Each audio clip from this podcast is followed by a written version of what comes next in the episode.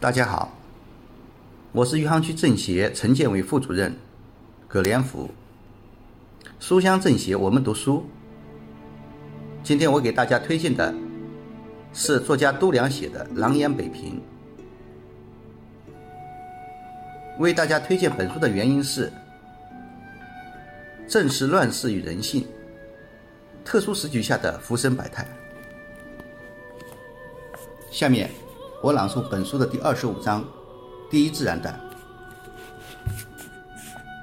一九四九年一月十四日上午十时，随着三颗红色信号弹的升起，天津外围上千门大炮开始集火射击，震耳欲聋的爆炸声汇成巨大的声浪，使大地为之颤抖。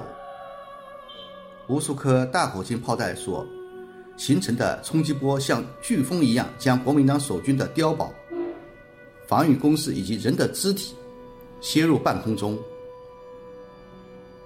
四十分钟后，炮火开始向城内延伸，守军的城防工事被全部摧毁。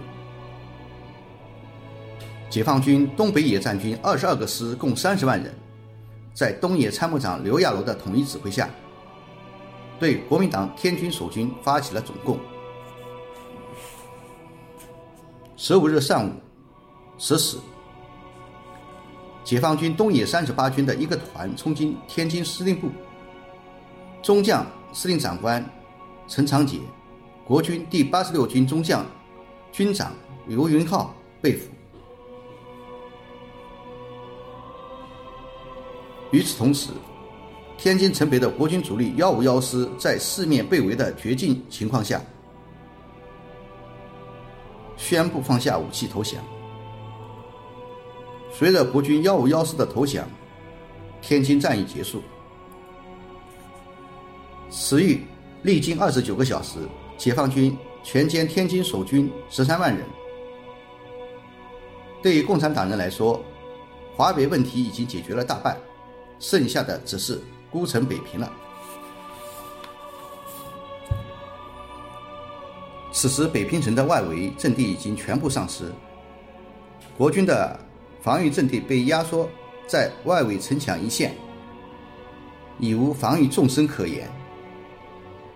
冷兵器时代的城墙，对城外解放军三千门大炮来说，恐怕则是比窗户纸稍微厚一点。就算手指头捅不破，美制榴弹炮也能在一瞬间将它撕烂。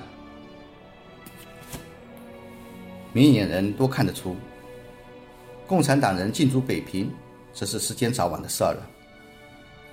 此时北平的军政界人心惶惶，军政大员们处处都在考虑自己的后路。蒋介石开始把他的亲信们逐渐从北平调往南方，